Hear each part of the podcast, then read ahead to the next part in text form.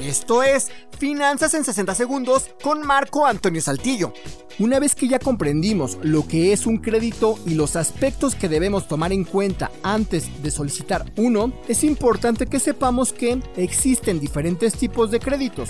Una forma, quizá la más sencilla, en la que podemos diferenciar los distintos tipos de crédito que existen es por su duración. Existen los créditos de corto plazo, en los cuales tienes menos de un año para poder devolver la cantidad prestada y los intereses generados.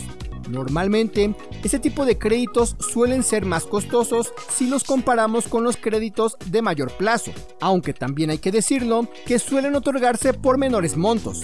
Los créditos de mediano plazo pueden pagarse entre 1 y 5 años. Por último, los créditos a largo plazo son préstamos a más de 5 años. Definitivamente, el crédito a largo plazo más conocido es la hipoteca.